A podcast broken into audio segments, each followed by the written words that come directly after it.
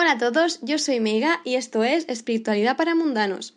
Avisaros de que estoy grabando este podcast al mediodía, normalmente los grabo por la noche, pero es que últimamente soy una croqueta por las noches y me veo incapaz de hacer cosas.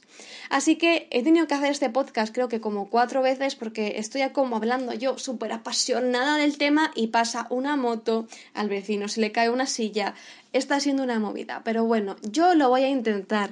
Venga, allá que vamos.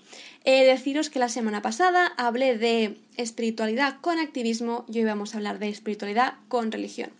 La religión a mí es un tema que me fascina bastante, así que a lo mejor me emociona un poco durante el vídeo, no voy a decir que no. Me fascina porque me da mucha curiosidad. Sobre todo, bueno, deciros que yo fue como en la mayoría de nosotros cristiana por accidente, ¿no? De esto, de que yo sin comerlo, sin beberlo, voy y voy y hago la comunión. Encima lo mío tuvo más pecado porque yo hice la comunión de mayor. Yo hice la comunión con nueve, o sea, la comunión y el bautizo con nueve años, perdón, la comunión con nueve años creo que lo hicimos todos. E hice la comunión y el bautizo con nueve años. Entonces, Claro, yo pude decidir, ¿no? No como la mayoría que sin niños que no saben ni hablar y ya tú, ala, bautizado, para tu casa. Entonces yo sí que es verdad que agradezco a mis padres que me dieron esa decisión y tanto a mi hermana Cira también, que no nos bautizaron de pequeñas para que fuéramos nosotras mismas de mayores las que tomamos esa decisión. Por mi parte, ¿estuvo mal mi decisión? Sí. Yo tampoco creo que, a, lo mismo que creo que con 16 años no estás capacitado para escoger qué vas a hacer el resto de tu vida, si te vas a ir por ciencias, letras o artes, me parece una decisión súper importante porque a un niño de 9 años le preguntamos si quiere ser cristiano o no. Y y es que me parece como muy fuerte y como que al final se ha desvalorizado tanto el hecho de pertenecer a una religión o es algo como súper tan eh, mainstream que no se pregunta y, y se, se, como que se lo no se lo obliga al crío porque tampoco se lo obliga, ¿no? Pero como que se le convence a base del tema de los regalos. Yo la hice por los regalos. Yo quería una Bratz y una Game Boy. ¿Recibí alguna de las dos cosas? No. Recibí una muñeca eh, que me daba miedo absoluto, que se llamaba la muñeca de mi primera comunión, y era horrible. Y yo pues me quedé con el trauma todo el tiempo. Pero a veces en plan yo noto como que a Emma intentan decirle, ay Emma, y no vas a hacer la comunión y te vas a perder los regalos. Pero oye, o sea, ¿de qué, de qué tipo de validez debe tener para Dios, si existe, que la peña crea en él porque quieren una PlayStation. O sea, yo soy Dios y digo, pero ¿qué mierda es esta? No los convenzáis de esta manera, que se hagan cristianos si quieren. No porque van a recibir una Barbie pelos mágicos en, por la comunión, porque es súper inútil. O sea, ¿de qué les iba la iglesia? Digo yo, ¿eh? Yo sin ser cristiana, yo ni, nada de eso. Pero de iglesia en la iglesia, tener como 50.000 personas, si luego realmente no va nadie a la iglesia, nadie hace nada, o sea, simplemente es como tener un montón, un canal lleno de socios vacíos. Es decir, o sea, estos canales de YouTube que tienen como un millón de suscriptores y luego suben un vídeo y lo ven 20.000 personas y dices, a ver, ¿cómo puede ser? No me salen las cuentas. Pues, pues eso pues eso es a veces la iglesia para mí. Y decir eso que yo, pues sí, mi, mi, señora comunión, pues que yo, pues, pues no creo actualmente. Sí que es verdad que al estar en un colegio cristiano, pues he mamado muchísimo de lo que es el catolicismo y por eso creo que muchas veces me causa curiosidad porque digo, eh, ¿qué lolazo es este? Pero claro, una vez creces y entras a la adolescencia, pues notas que hay cosas que mm, para mí chocan con mi manera de ser y mis creencias. Hablo de este tema porque a mí me choca bastante el tema de cuando hablo con Mark, él sí que considera que muchas veces la, religión, eh, la religión y la espiritualidad se pueden comparar como lo mismo, ¿no? Que, que siente que son maneras de adormecer a la gente. Y yo, pues no puedo estar más en contra, porque como he dicho en otros vídeos, eh, ser, bueno, en el anterior podcast, sin irnos mucho más lejos, como dije en el anterior podcast, para mí la espiritualidad es una manera de tener una vida consciente, por lo cual, si tú lo estás utilizando como manera de adormecerte, pues no te vale para nada. O sea, yo creo que incluso, por mucho que utilices una ley de la atracción, si realmente no tienes cierta conciencia del mundo en el que vives ni de las consecuencias que tienen tus actos, pues no te va a funcionar nada y realmente no vas a llegar a nada. O sea, la, la, la espiritualidad ayuda a abrirte los ojos especialmente, pero te ayuda a abrir los ojos de una manera introspectiva. Entonces puede parecer que de esa manera eh, te estás cerrando al mundo, pero muchísimo, o sea, mucho más lejos de la realidad. Es justamente lo contrario. Es un camino para eh, abrirte contigo mismo y así realmente poder abrirte al mundo y ser útil y conectarte con el resto del mundo. Pero a mí os digo, las, eh, las religiones siempre me han causado mucha, mucha curiosidad y muchas ganas de informarme sobre ellas. De hecho, tengo un guilty pleasure que es mirarme vídeos de canales cristianos, que me los jalo, vaya tú que sí. Eh, entonces esto me ha, llevado muchas veces a varias, a varias cosas, varias concepciones. Yo os digo, yo aunque no soy creyente, sí que creo en la existencia de ángeles y demonios. Aunque también creo que lo que es la denominación de ángeles y demonios es una denominación que pertenece a la, a la religión y entra en nosotros cuando decimos ángeles o demonios, ya vienen a nosotros imágenes de lo que es la cultura popular y es difícil salir de eso.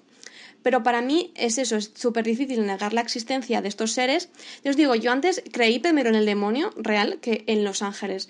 Porque ¿qué pasa? Que me jalo como 200 vídeos de eh, casos paranormales, 200 vídeos de eh, mm, cazadores de fantasmas y para mí muchas cosas son innegables. No digo solo eso, ¿vale? Sino que sí que no, no porque Cazadores de Fantasmas haya dicho que había un demonio en la casa de no sé quién, me lo haya creído, sino que he visto cosas, he vivido cosas que para mí hacen totalmente innegable la existencia de, de, malas energías, de cosas que no son buenas, por lo cual y, como, como, consecuencia tiene que haber también energías buenas, que no lo niego en ninguna veces y a tenido contactos con energías positivas, pero claro, para mí el llamarlo ángeles y demonios me resulta incluso como demasiado religioso, creo que es como unirlo demasiado, pero eh, también, tampoco puedo negar que muchas veces, pues cuando busco o cuando me estoy informando del tema, me cuesta salir de esta concepción religiosa porque yo he vivido mi primaria mm, pintando a angelitos, a la Virgen María y al Espíritu Santo. O sea,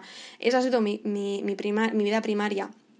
También creo que lo que son las religiones y la espiritualidad al fin y al cabo comparten muchos caminos en común, porque creo que son una manera de comunicarse con un ser superior, con algo que va más allá de nosotros, con una conciencia que es universal.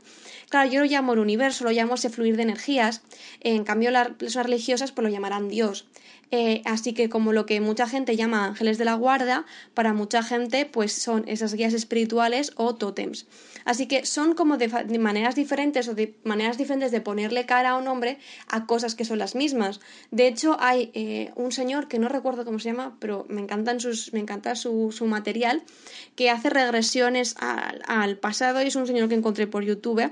Y las, cuando hacía regresiones al pasado, eh, como que nombraba muchas veces que antes de llegar a lo que es la propia regresión, se tiene una visión, creo que de la Virgen o de San José o de alguien X, alguien X famoso en la Biblia. Entonces, eh, creo que muchas veces esa, esa visión espiritual o esa, esa imagen eh, es por lo que tú has vivido y lo que tú crees y lo que tú te encuentras y lo que has vivido tu cultura que le da esa cara, ese aspecto a esa manera pero es que hay muchas otras maneras, digo, y muchas veces veo eh, meditaciones o tal que hacen muchas referencias a la Virgen, a los ángeles, pero creo que es una manera de ponerles nombre. Y también la Biblia es verdad que tiene una, una manera de dominación, sobre todo el tema de, angelología, muy grande, igual que la demonología. Creo que tiene una investigación y una, y una manera de dominarlos muy rica, por lo cual eh, a mí eso, pues digo, me, causa un montón de curiosidad y me parece que es, o sea, muy rico y que en otras religiones no, tiene, no se tiene tanta riqueza muchas veces en lo que es la denominación de ángeles o espíritus guía, pero que eso no implica que las otras, otras creencias sean menos válidas que esta y que, no sean, que, y que sean incompatibles, porque yo creo que esto es lo bueno de la espiritualidad, que al fin y al cabo puedes eh, coger o informarte de aquellas cosas que realmente te, te, interesen, porque ser una persona espiritual no significa que estés sometido a ninguna religión, es decir, a mí me puede encantar la angelología, pero al mismo tiempo que me interesa el horóscopo y para mí no es contradictorio y ni se pelean, se pueden juntar. Lo que sí que me parece mal es que muchas veces por la cosa de ser espiritual apropiarse de cosas que no te pertenecen a ti, que pertenecen a otras religiones y hacerlas tuyas porque creo que está un poco fuera de lugar. Entonces, yo creo que si toman elementos y aprendes de ellos desde el respeto y no te los apropias como tuyos, pues puede estar bastante guay y puedes aprender muchísimo, como me está pasando a mí, os digo, porque yo creo, creo mazo en ángeles y en demonios y me parecen temas fascinantes, como al mismo tiempo me estoy informando sobre el tarot porque también parece muy interesante. Así que, eh, y no quiero pensar que me estoy apropiando de nada, ni estoy haciendo mío nada que no es, porque tampoco me hago yo aquí buscadora ni, ni informadora ni Wikipedia de nada, sino que son cosas que me causan curiosidad y tengo ganas de aprender más de ellas. Y a mí eso lo que más me rechoca de la religión, y creo que fue lo que me hizo salir de ella principalmente cuando estaba en el cole, eh, fue el tema de que muchas veces las normas que se imponen eh, para mí son totalmente contradictorias con lo que ellos promulgan. Entonces, como que de verdad no lo entendía. Eh, cuando yo era peque había una profe que decía que, bueno, que, que, si tú quieres a otro hombre o a otra mujer, pues buen rollo, o sea, con la, con la homosexualidad era súper friendly. En cambio decía que la gente que era bisexual era porque eran viciosos. Y yo de verdad como que al principio me lo creía, pero es que me chocaba porque digo, pero ¿por qué es vicioso que te guste una chica que te guste un chico si lo que realmente te gusta es la persona, ¿qué más te da? Pues no decía que eso era ambiciosos y que eso era vicio puro. Igualmente también pensaba, ¿y qué hay de malo con, con el vicio y con el deseo? O sea, no tiene nada de, malo. Y ese tipo de cosas empezaron a chocarme a medida que fue creciendo en mi adolescencia y, y eso, y me, no entendía, es decir, no entendía por qué a Dios que es amor le va a molestar que tú tengas relaciones con tu pareja antes de casarse. Porque al final, cabo, el sexo es una manera de relacionarse, es una manera de mostrar amor, es una manera de mostrar, cariño. Entonces, ¿por qué te vas a castigar y te vas a prohibir algo bueno si es que lo puedes tener ahí encima, no engorda? Porque es que yo puedo entender que si tú eh, pues estás esperando a comerte un donut, porque dices que si me como 20, si me como un donut, luego voy a comerme otro y voy a engordar. Pero chicos, con el sexo no pasa eso, o sea, no engordas, o sea, que no, esa no es una excusa, ¿vale? Señores de la religión.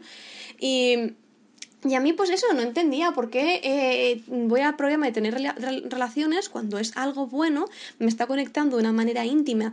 Y además, para mí, el hecho de tener un orgasmo, hablaremos de sexo en otro vídeo porque es que me voy a empezar a enredar, pero a mí tener una manera de negar un orgasmo es una manera de elevar tu vibración y estar cada vez más cerca del creador, que para mí es un universo, pero por otra manera puede ser Dios. Creo que ese momento nirvanístico donde tienes un orgasmo es cuando más cerca estás de, de, de, de, aquello sagrado, de aquello alto. Y es que para mí no tiene nada de malo y de verdad no lo concibo y no entiendo por qué Dios iba a castigar a la peña por eso.